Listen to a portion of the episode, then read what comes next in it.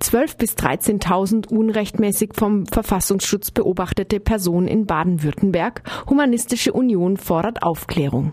In Zusammenhang mit der Verfassungsschutzbeobachtung der Anwältinnen Michael Moos aus Freiburg, der 40 Jahre vom Verfassungsschutz beobachtet wurde, und Angela Formaniak aus Lörrach, fordert Udo Kaus, Rechtsanwalt aus Freiburg und im Landesvorstand der Humanistischen Union, auch in Baden-Württemberg eine Aufklärung nach dem Vorbild Niedersachsens. Er schließt aus der Anzahl der der dort nun nicht mehr aufgeführten Personen auf die Anzahl von möglicherweise unrechtmäßig überwachten Personen in Baden-Württemberg. Gegenüber Radio Dreikland berichtet Kaus von der durch den niedersächsischen Innenminister Boris Pistorius veranlassten Sichtung der dortigen Verfassungsschutzakten. Damals hat der neue Innenminister dann eine Taskforce gebildet, die sind die ganzen Dateien des Verfassungsschutzes durchgegangen, um zu prüfen, was da drin nicht zu suchen hat, einfach von vornherein. Um zusammen, das war ein runder Tisch, Taskforce, mit Verfassungsschutzleuten, mit Juristen, mit Leuten, die auch nicht unbedingt von der Behörde, von der Verfassungsschutzbehörde waren, aber auch Verfassungsschutzler dabei und die haben 9000 Personen aussortiert aus den bestehenden Dateien, die nach diesen Kriterien dann zu Unrecht gespeichert worden sind. Das muss man sich vorstellen. Niedersachsen hat 6,5 Millionen Einwohner. Ich nehme an, dass der niedersächsische Verfassungsschutz nicht äh, besonders wilder ist als andere. Wenn ich das hochrechne bei diesen Szenarien, dann haben wir in Baden-Württemberg, denke ich, so zwischen 12.000 13.000 unrechtmäßig gespeicherte Personen. Ja, und die Konsequenz daraus, die Humanistische Union wird jetzt alle Landesverfassungsschutzämter bitten, entsprechend aufgrund dieses Ergebnisses in Niedersachsen nochmals zusammen mit einer Taskforce, wo auch Dritte Unbeteiligte dringend sein sollten. Ich kann es nur empfehlen, um die Legitimation einer solchen Prüfung auch wirklich herzustellen, dass man alle Behörden, auch Baden-Württemberg, sowas macht. Auf die Frage, ob er sich eine Aufklärung nach niedersächsischem Vorbild unter SPD-Innenminister Reinhold Gall in Baden-Württemberg vorstellen kann, erklärt Dr. Udo Kaus von der Humanistischen Union. Ich bin ganz sicher, dass es darunter vorstellbar ist. dass es ja nichts Anrühriges, wenn die eigene Behörde sich mit ein paar anderen Behörden, Teilnehmern und, und Unbeteiligten dran setzt und einfach nochmal eine eigene Bestandsaufnahme macht. Also das ist, denke ich, vorstellbar. Aber wie immer, das Beharrungsvermögen von Behörden ist, ist äh, groß. Da muss man einfach dann drücken. Und ich hoffe, dass das hier das Interview auch einen Weg dazu wird, dass man sich auf Innenministerseite und dem entsprechenden öffentlichen Druck dazu findet, eine entsprechende Taskforce einzusetzen. Jackson.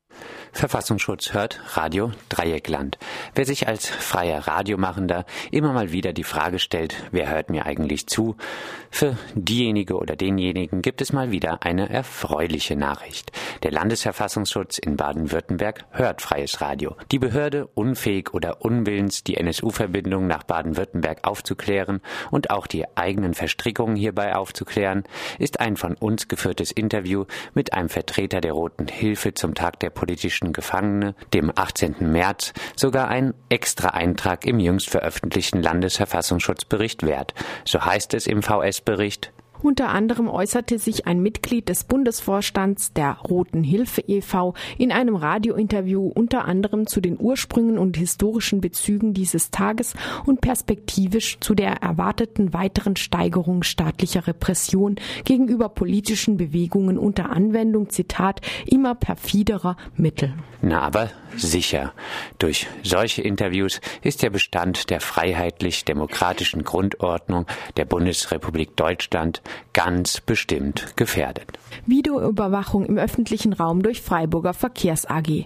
Nachdem er 2009 in Briefen auf die datenschutzrechtlichen Probleme mit der ausgeübten Praxis der Videoüberwachung durch die VAG an Haltestellen, besonders in der Stadtmitte, hingewiesen hatte, hakt noch junges Freiburg-Stadtrat Sebastian Müller nun noch einmal nach und stellt eine Anfrage zum Thema an den Oberbürgermeister.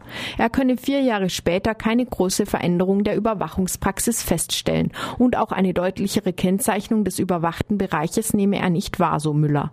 Das baden-württembergische Innenministerium als Aufsichtsbehörde für den Datenschutz im nicht öffentlichen Bereich hatte 2009 festgestellt, dass Videoüberwachung durch die Freiburger Verkehrsgesellschaft über die Bereiche des Stadtbahnverkehrs hinausgehe und Personen im öffentlichen Raum in gastronomisch genutzten Zonen wie auch in Eingangsbereichen von Wohnungen, Balkons oder Terrassen und so weiter miterfasse.